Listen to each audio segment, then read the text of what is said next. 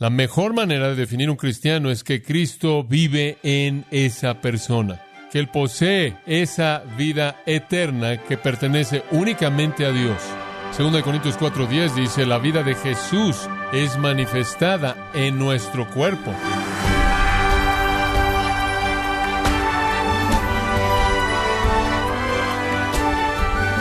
Le damos la bienvenida a su programa Gracias a vosotros con el pastor John MacArthur. Hablando en términos prácticos, ¿cuál es la prueba de una vida cristiana fiel? ¿Cuáles son las marcas de un verdadero discípulo de Jesús? ¿Acaso necesita donar al menos el 10% de sus ingresos a su iglesia? ¿O compartir el Evangelio dos veces por semana? ¿O ir en un viaje de misiones al año? Quiero invitarle a que nos acompañe cuando el pastor John MacArthur da una mirada a las últimas palabras de Jesús la noche antes de su crucifixión, esto como parte de la serie titulada Permaneciendo en Cristo, en gracia a vosotros. Abra su Biblia en el capítulo 15 del Evangelio de Juan, Juan capítulo 15. Este es un capítulo definitivo particularmente estos once versículos de apertura. Y simplemente para recordarle en dónde estamos, llegamos a Juan 13, llegamos a la Pascua el jueves por la noche de la semana de la Pasión y claro, Cristo es crucificado el viernes. Entonces esta es la última noche antes de su crucifixión y él celebra la Pascua con los doce discípulos. Y en esa comida de Pascua, la cual se estira hasta horas más tarde de esa misma noche, y durante una caminata subsecuente después de que dejaron el aposento alto y se dirigieron al jardín, en donde serían llamados a orar con él y donde él sería arrestado y llevado a un juicio falso y crucificado al día siguiente. Todas esas horas que él pasó con estos hombres fueron horas críticas para él, para que depositara promesas en ellos. Del 13 al 16 del Evangelio de Juan es el relato compuesto de todo lo que él les prometió, y para nosotros también. No hay nada como esto en las Escrituras es el legado más rico, maravilloso de Jesús a su propio pueblo amado. Pero hubo en esa noche una realidad sobresaliente de la presencia de un discípulo falso, un hipócrita, quien aún no había sido descubierto por los otros once discípulos. El Señor siempre había sabido acerca de Judas, pero los otros no. De hecho, no habían razones aparentes dadas por Judas ni en su lenguaje ni conducta que les indicara a ellos que él era falso, que él era un desertor y un apóstata y se alejaría y traicionaría a Jesús. No habían razones obvias para creer que él era una herramienta de Satanás, que Satanás de hecho entraría en él y saldría para perpetrar la venta del Salvador. Él estaba bien incrustado entre los otros once. Y cuando nuestro Señor dijo, uno de ustedes me traicionará, todos tuvieron la tendencia a pensar aún más de que serían ellos que Él. Pero conforme esta noche avanza, el drama de Judas, claro, se desarrolla. Conforme usted comienza en esta sección, regrese al capítulo 13 por un momento, en esa noche de jueves, antes de celebrar la fiesta de la Pascua, Jesús, sabiendo que su hora, la hora de su muerte, había llegado, que Él partiría de este mundo al Padre, habiendo amado a los suyos que estaban en el mundo, Él los amó hasta el máximo, y Él expresa ese amor en el legado de promesas que Él les da en estos capítulos subsecuentes, a lo largo de estos capítulos hasta el capítulo 16, y después en la oración al Padre en el 17, en la cual Él le pide al Padre que cumpla todas las promesas. Este es un conjunto increíble de promesas producidas a partir del amor de Cristo por los suyos. Pero inmediatamente en el versículo 2 leemos durante la cena el diablo, habiendo ya puesto en el corazón de Judas Iscariote, el hijo de Simón, traicionarlo. Estamos apenas a un versículo de haber entrado en esta noche increíble y conocemos a Judas. Pedro le pregunta al Señor en una pregunta en el versículo 9 acerca de limpieza. Jesús le dijo, versículo 10, el que ha sido lavado solo necesita lavar sus pies, pero está completamente limpio. Ya vosotros estáis limpios, pero no todos vosotros, porque él sabía el que le iba a traicionar. Por esta razón él dijo, no todos ustedes están limpios. Allí en el versículo 17 él dijo, si conocéis estas cosas, son bienaventurados si las hacen. No hablo de todos vosotros, conozco a los que he escogido, pero esto es para que la escritura se cumpla. El que come mi pan ha levantado su talón en contra de mí. Y de nuevo él se refiere a Judas, el traidor. Ahí en el versículo 26 nuestro Señor respondió a la pregunta, ¿quién es este traidor? Este es a quien entregue el pan mojado. Entonces, después de que él había mojado el pan, él lo tomó y se lo dio a Judas, el hijo de Simón Iscariote. Después del pan, Satanás entonces entró en él. Por tanto, Jesús le dijo, lo que vas a hacer, hazlo pronto. Versículo 30, él recibió el pan, salió inmediatamente y era la noche. Este es el trasfondo del capítulo 15. Entonces veamos los once versículos de apertura del capítulo 15 y usted verá en lo que nuestro Señor dice aquí dos tipos de pámpanos, dos tipos de discípulos, aquellos que permanecen y dan fruto y aquellos que se van y son quemados. Y en el trasfondo está Judas. Nuestro Señor dice, yo soy la vid verdadera y mi Padre es el labrador. Todo pámpano que en mí no lleva fruto lo quitará y todo aquel que lleva fruto lo limpiará para que lleve más fruto. Ya vosotros estáis limpios por la palabra que os he hablado. Él puede decir eso, por cierto, porque Judas ya se había ido, los once que quedaban estaban limpios, y después él los instruye. Permaneced en mí y yo en vosotros, como el pámpano no puede llevar fruto por sí mismo si no permanece en la vida, así tampoco vosotros si no permanecéis en mí. Yo soy la vid, vosotros los pámpanos. El que permanece en mí y yo en él, éste lleva mucho fruto, porque separados de mí nada podéis hacer. El que en mí no permanece será echado fuera como pámpano y se secará y los recogen y los echan en el fuego y arden. Si permanecéis en mí, mis palabras permanecen en vosotros, pedid todo lo que queréis, yo será hecho. En esto es glorificado mi Padre, en que llevéis mucho fruto y seáis así mis discípulos. Como el Padre me ha amado, así también yo os he amado, permaneced en mi amor. Si guardareis mis mandamientos, permaneceréis en mi amor, así como yo he guardado los mandamientos de mi Padre y permanezco en su amor. Estas cosas os he hablado, para que mi gozo esté en vosotros y vuestro gozo sea cumplido. Estamos hablando acerca de permanecer en Cristo y estamos viendo esta metáfora muy vívida, que es una ilustración, un retrato de palabras. Jesús se asemeja a sí mismo a una vid, y el Padre es el que cuida de la vid. Como usted sabe, el Padre fue el que cuidó de Jesús. Ciertamente Él cuidó de Él en el tiempo de su tentación, cuando Él envió ángeles del cielo para ministrarle. Pero Él satisfizo toda necesidad que Él tuvo a través y a lo largo de su encarnación y su humillación. Él únicamente hizo lo que el Padre le mostró que hiciera, le dijo que hiciera, se sometió completamente al Padre. El Padre cuidó de la vid verdadera. En la vid verdadera hay pámpanos. Hay pámpanos, según el versículo 2, que dan fruto y hay pámpanos que no dan fruto. Los pámpanos que dan fruto son limpiados, podados para dar más fruto. Los pámpanos que no dan fruto son quitados. Y el versículo 6 dice, arrojados, secados, recogidos y arrojados en el fuego y arden. Esto nos lleva a contemplar la pregunta a la que se hace referencia de manera esencial en el versículo 8. Y seáis así mis discípulos. ¿Cómo prueba usted ser un discípulo verdadero? ¿Cómo prueba usted ser un discípulo verdadero? Bueno, ¿cuál es la naturaleza de una relación verdadera con Jesucristo? ¿Cuál es la naturaleza de eso? ¿Cómo define usted eso? ¿Cómo debemos entender lo que significa estar conectado a Cristo? ¿Cómo debemos entender la realidad espiritual de nuestra unión con Dios? ¿Qué dice la Escritura acerca de la relación del cristiano con el Señor. Ahora esto es muy, muy importante, tiene una importancia crítica, porque en Mateo 7 Jesús dijo, muchos me dirán, Señor, Señor, hicimos esto en tu nombre y aquello en tu nombre, y yo les diré, apartaos de mí, nunca os conocí, y después siguió en ese sermón del monte para concluir y decir, hay gente que construye una casa religiosa en la arena y cuando viene el juicio se colapsa. En Mateo 13, un poco más adelante, Jesús dijo, la semilla de la verdad del Evangelio será sembrada y parte de esa semilla caerá en tierra que se ve como que está recibiendo la semilla, pero debajo de la superficie hay una cama de roca y entonces antes de que pueda dar algún fruto, se seca y muere. Y otra semilla caerá en tierra que está llena de arbustos y va a ahogar su vida antes de que pueda dar fruto. Y lo que nuestro Señor está diciendo es, necesita usted esperar que algunas personas den una especie de manifestación inicial de que pertenecen a Dios y que pertenecen a Cristo. Y después en Mateo 13, el Señor dijo, habrá en el reino trigo y habrá cizaña y será muy difícil para ustedes separarlos.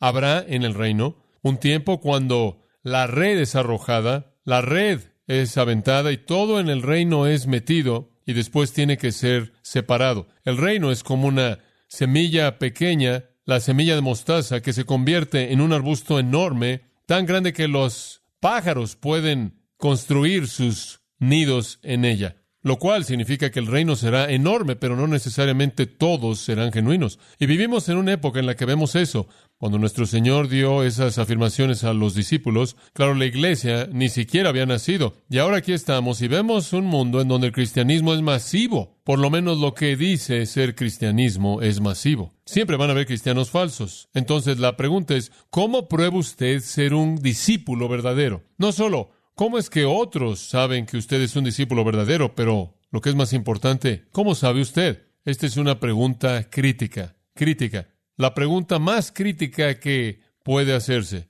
y es respondida aquí. Y vamos a retomarla en el versículo 4. Permaneced en mí, permaneced en mí. La palabra permaneced es usada diez veces en este pasaje. Juan la vuelve a usar en 1 de Juan 4, 1 de Juan 5.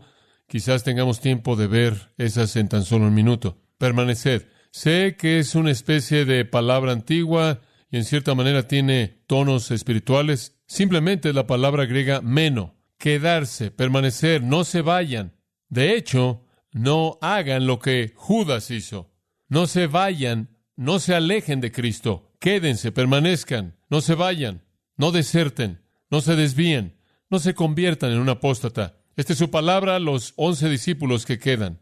Continúen creyendo. Continúen siendo fieles. Este es un llamado a cualquier persona y a toda persona que está pegada al cristianismo y podría estar en peligro de dejarlo, de abandonar. Si sucede, 1 Juan 2.19, salieron de nosotros porque no eran de nosotros. No hagan eso, no deserten. Hebreos 10 dice, el castigo más severo en el infierno pertenecerá a aquellos que estuvieron cercanos a Cristo y le dieron su espalda a Él porque pisaron la sangre del pacto y lo consideraron como algo no santo. Si usted en algún sentido es como Judas, conectado al cristianismo, no se aleje. Muchos han hecho eso. Capítulo 6, hubo un éxodo entero de personas que eran llamadas discípulos que ya no andaban más con él. Judas no es un personaje solitario, inclusive en el Evangelio de Juan, pero él es el prototipo de desertor. Todos hemos vivido lo suficiente como cristianos probablemente como para ver a alguien que profesó una fe en Cristo y que le dio la espalda y se alejó. Nuestro Señor dice, no hagan eso, no hagan eso. Y después Él da promesas a aquellos que se quedan. ¿Cuál es el valor de permanecer? ¿Por qué debo quedarme? Bueno, el pasaje, comenzando en el versículo 4 y hasta el versículo 11, enlista una serie de promesas para aquellos que permanecen, que se quedan. Y son básicas. Esto es simplemente un estudio bíblico básico y lo que le voy a dar en esta mañana realmente es elemental. Esto en cierta manera es cristianismo 101. El primer beneficio del que le hablé la semana pasada es salvación, salvación, vida eterna, porque de tal manera amó Dios al mundo que dio a su Hijo unigénito para que todo aquel que en él cree no se pierda, mas tenga que vida eterna. ¿Qué es la vida eterna? No es algo que usted va a recibir en el futuro, es algo que usted posee ahora. Tendrá vida eterna. ¿Qué es la vida eterna? La vida eterna debe ser la vida de Dios porque no puede ser la vida del hombre o de ningún otro ser creado. Entonces la vida eterna es la vida de Dios. Entonces crea en el Señor Jesucristo y usted tendrá vida, usted vivirá. El que tiene al Hijo tiene la vida. Juan 14, 6, yo soy el camino, la verdad y la vida. ¿Qué es la salvación? Es tener la vida de Dios en usted, la vida eterna de Dios. La vida eterna de Dios no está separada de Dios y entonces la salvación es afirmada en ese cuarto versículo en estas palabras, permaneced en mí y yo en vosotros, y yo en vosotros. O en el versículo 5, el pámpano que permanece, yo en él, yo en vosotros. ¿Cómo define usted a un cristiano? No alguien que cree algo únicamente, aunque hay una necesidad de creer. No alguien que está conectado a doctrina sana, aunque eso es esencial. No es alguien que pertenece a una iglesia aunque eso ciertamente es importante. La mejor manera de definir un cristiano es que Cristo vive en esa persona, que Él posee esa vida eterna que pertenece únicamente a Dios. Y vimos eso la semana pasada, entonces no voy a repetirlo de nuevo, pero vimos la semana pasada que la Trinidad vive en un creyente. La Trinidad establece su residencia en un creyente. Segunda de Corintios 4:10 dice, la vida de Jesús es manifestada en nuestro cuerpo. Es una afirmación asombrosa. Escuche 1 de Juan 4, versículo 12. Nadie ha visto a Dios en ningún momento. Si nos amamos unos a otros, Dios permanece en nosotros Y después, versículo 13, Él nos ha dado su espíritu. Y después, versículo 15, todo aquel que confiesa que Jesús es el Hijo de Dios, Dios permanece en Él y Él en Dios.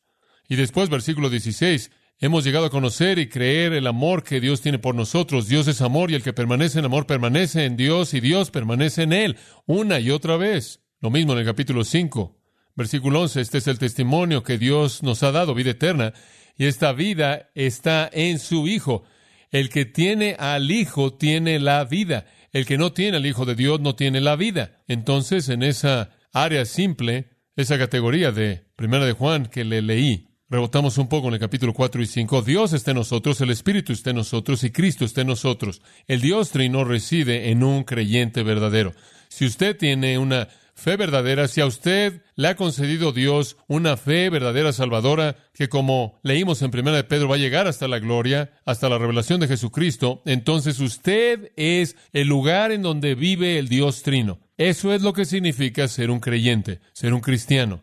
Y nada menos que eso. El hecho de que usted posee vida eterna no nada más significa que usted vivirá para siempre. Los incrédulos vivirán para siempre en una especie de muerte eterna. Tener vida eterna es tener al que es vida eterna. Entonces, cuando alguien le pregunta a usted qué significa ser un cristiano, usted dígale significa que el Dios trino del universo, Padre, Hijo y Espíritu Santo, ha establecido su residencia en mí. Ahora, usted tiene la responsabilidad de convencer a la persona de que eso es verdad por la manifestación de Dios mediante su vida, la vida de usted. Y eso nos llevó a la segunda cosa que vimos la última vez, la segunda promesa. La primera es salvación. Dios establece residencia en usted. La segunda es fruto, versículo 4. De nuevo, como el pámpano no puede llevar fruto por sí mismo si no permanece en la vid, es la ilustración agricultural, así tampoco vosotros si no permanecéis en mí. Yo soy la vid, vosotros los pámpanos, el que permanece en mí, yo en él. Este lleva mucho fruto, porque separados de mí nada podéis hacer. Comienza negativo en el versículo 4, después se vuelve positivo en el versículo 5, después regresa a negativo al final del versículo 5, el meollo, únicamente conforme usted permanece en él y él permanece en usted, usted puede dar mucho fruto, mucho fruto. Este fruto entonces, según el versículo 8, se convierte en la prueba de que usted es un discípulo. Eso es lo que el versículo 8 dice. En esto es glorificado mi Padre, en que llevéis mucho fruto y seáis así mis discípulos. Entonces, esa es la única manera en la que sabemos que somos discípulos de Cristo, que somos genuinos que somos pámpanos conectados a la vid. Nuestro Señor dijo en otra ocasión, por sus frutos los conoceréis. Un buen árbol no produce fruto malo, un árbol malo no produce fruto bueno. Árbol bueno, fruto bueno. Fue Juan el Bautista, ¿no es cierto? En el tercer capítulo de Mateo, quien vio a los fariseos y a los saduceos que venían. Querían un bautismo. Y él les dijo, generación de víboras. ¿Quién os advirtió que huyereis de la ira venidera? Por tanto, dad fruto que muestre arrepentimiento. Y después él dijo, el hacha ya está a la raíz de los árboles, por lo tanto todo árbol que no da buen fruto es cortado y arrojado al fuego, mismo lenguaje. Si usted es un pámpano sin fruto o un árbol sin fruto, usted va a ser cortado y va a ser quemado. Dar fruto que manifiesta en primer lugar entonces arrepentimiento. Entonces hablemos de lo que es el fruto. En primer lugar, el fruto es arrepentimiento genuino, en base a Mateo 3.8. El fruto es arrepentimiento genuino, una penitencia genuina, honesta acerca del pecado, tristeza por el pecado, no tristeza por las consecuencias del pecado. Existe ese tipo de tristeza, pero tristeza por la realidad del pecado. Una verdadera tristeza que es real por el pecado. La tristeza del arrepentimiento. Eso, claro, es un fruto elemental que está en la raíz si el Señor está operando en usted, si usted está conectado a Cristo, si su vida está fluyendo a través de usted, habrá un arrepentimiento honesto. En 2 Corintios 7, Pablo dice, ahora me regocijo no porque habéis sido contristados, sino que habéis sido contristados al punto de arrepentimiento, porque fuisteis contristados según la voluntad de Dios, para que no sufrieseis, no padecieseis pérdida en nada a través de nosotros, porque la tristeza que según la voluntad de Dios produce un arrepentimiento sin remordimiento, llevando a la salvación, pero la tristeza del mundo produce muerte. ¿Sabe una cosa? La gente vive en el mundo y están tristes, lamentan la manera en la que su vida va, eso simplemente lleva a la muerte. La tristeza puede abrumar a un pecador, pero es una tristeza que lleva a la muerte. Quita todo de la vida, quizás lleva al suicidio, pero una tristeza piadosa lleva al arrepentimiento que lleva a la salvación, que es vida. Entonces, cuando hablamos de fruto y vemos nuestras vidas y preguntamos qué es fruto, en primer lugar es arrepentimiento, es arrepentimiento. Ese es un buen lugar donde comenzar. Es un arrepentimiento continuo, es una tristeza continua, no por las consecuencias del pecado, sino por el pecado mismo. Hay una gran diferencia. La mayoría de la gente está triste, lamenta las consecuencias del pecado, pero no el pecado en sí mismo. Ahora, se nos dice que demos fruto en esta sección, que demos más fruto y que Dios es glorificado cuando damos mucho fruto. Hay una progresión aquí que es muy importante que entendamos. Hay una progresión en nuestras vidas, una progresión relacionada con permanecer y quedarse. Quizás es ilustrada bien en un par de pasajes que le voy a mostrar. De manera más notable, Colosenses 1.9. Pablo dice esto, por esta razón, desde el día que lo oímos, no hemos cesado de orar por vosotros y de pedir que seáis llenos del conocimiento de su voluntad en toda sabiduría y entendimiento espiritual, para que andéis de una manera que es digna del Señor, agradándole en todo, dando fruto en toda buena obra e incrementando en el conocimiento de Dios, incrementando. ¿Sabe una cosa? Es realmente importante que haya un incremento. Regresa al versículo 5 de Colosenses 1 la esperanza que está establecida para vosotros en el cielo, que tiene que ver con la verdad. El Evangelio ha venido a vosotros, versículo 6, así como en todo el mundo también constantemente está dando fruto e incrementando, inclusive como ha estado incrementando en vosotros desde el día que lo oísteis. Eso simplemente conecta con la idea de que hay fruto, más fruto, mucho fruto. Pablo está diciéndole a los colosenses que ahora han comenzado a producir fruto y está incrementándose, está incrementándose. Nunca al punto de satisfacción. Filipenses capítulo 3, palabras conocidas, el testimonio de Pablo, quien ciertamente fue fructífero, pero él dijo, no que lo haya alcanzado ya, ni que ya sea perfecto, sino que prosigo, para que pueda alcanzar aquello para lo cual también fui alcanzado por Cristo Jesús. Hermanos, no me considero habiéndolo ya alcanzado, pero una cosa hago, olvidando lo que queda atrás y extendiéndome a lo que está por delante, prosigo a la meta, al premio del supremo llamamiento de Dios en Cristo Jesús. Conforme permanecemos en Cristo y conforme cedemos a Cristo y conforme incrementamos en el conocimiento de Cristo, nuestro fruto se incrementa. Por todo medio de gracia, por todo medio de gracia, nuestra permanencia es más profunda y más amplia y más elevada y más rica. Y nos volvemos más fructíferos. Algunas personas han sugerido que en cierta manera no hacemos nada. Estas son las personas, deja a Dios, no haga nada, deja a Dios. Los silenciosos suelen ser llamados, que usted no debe hacer nada. Si usted hace algo, eso es la carne. Usted simplemente en cierta manera se sienta ahí y deja que Dios lo haga a través de usted. Ciertamente eso no estuvo en la mente de Pablo en el mismo texto de Colosenses 1.29, en donde dice, a quien proclamamos a Cristo, amonestando a todo hombre y enseñando a todo hombre en toda sabiduría, para que, a fin de presentar a todo hombre completo en Cristo, por esta causa también yo trabajo al punto de sudar y quedar exhausto, agonizando según su poder, el cual opera poderosamente en mí. Fue el poder de Dios, pero Pablo estaba trabajando al punto del sudor y quedar exhausto. Él estaba agonizando, usando todo poder en él, toda oportunidad, toda fibra de su ser. Sí, es confiar en el poder actual de Cristo, pero también es obedecer todo mandato, buscando toda disciplina espiritual.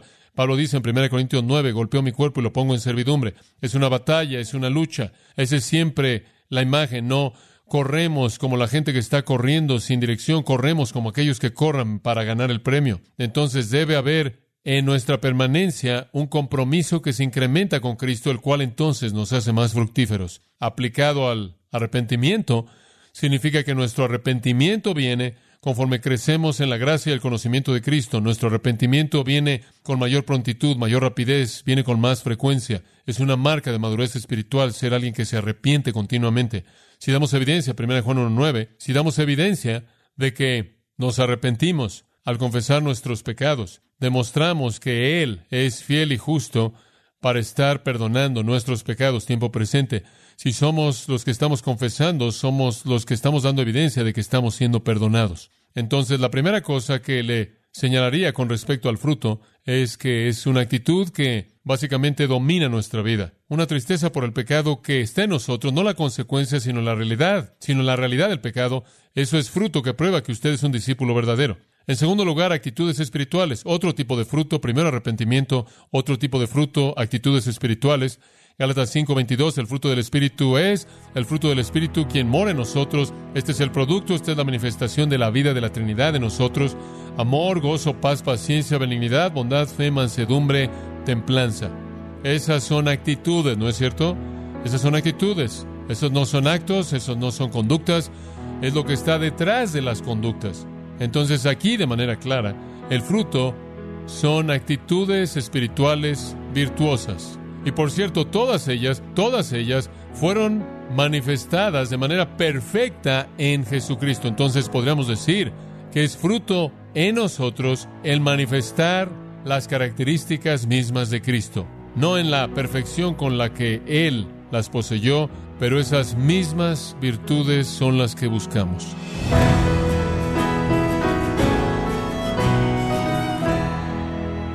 Hemos estado escuchando al pastor John MacArthur con la serie titulada Permaneciendo en Cristo, en gracia a vosotros. Estimado oyente, tenemos un nuevo libro escrito por John MacArthur titulado El aposento alto. Una mirada a las promesas más poderosas que Jesús le da a sus seguidores en las Escrituras. Puede obtener su copia El aposento alto, escrito por John MacArthur en gracia.org o en su librería cristiana más cercana. Y le recuerdo también que puede descargar en audio o transcripción gratuitamente los sermones de esta serie, permaneciendo en Cristo, así como todos aquellos que he escuchado en días, semanas o meses anteriores, en gracia.org. Si tiene alguna pregunta o desea conocer más de nuestro ministerio, como son todos los libros del pastor John MacArthur en español, o los sermones en CD que también usted puede adquirir, escríbanos y por favor mencione la estación de radio por medio de la cual usted nos escucha en gracia a vosotros. Es importante conocer no solo el país y ciudad de donde usted nos escucha, sino también la radio. Para quienes contactan nuestro ministerio por primera vez, pueden solicitar una copia del mensaje de promoción sin costo alguno, un mensaje por oyente únicamente. Si usted vive en los Estados Unidos o Puerto Rico, escríbanos a Gracia Vosotros, P.O. Box 4000, Panorama City, California 91412. O puede escribirnos a través del siguiente correo electrónico radio arroba gracia punto org. Y en nuestra oración que Dios haya obrado en su vida y hablado a su corazón, desafiándole y ministrándole por medio de la enseñanza de su palabra. Y tenga presente que sus oraciones son vitales y que puede ofrendar a gracia a vosotros yendo a nuestra página en gracia.org.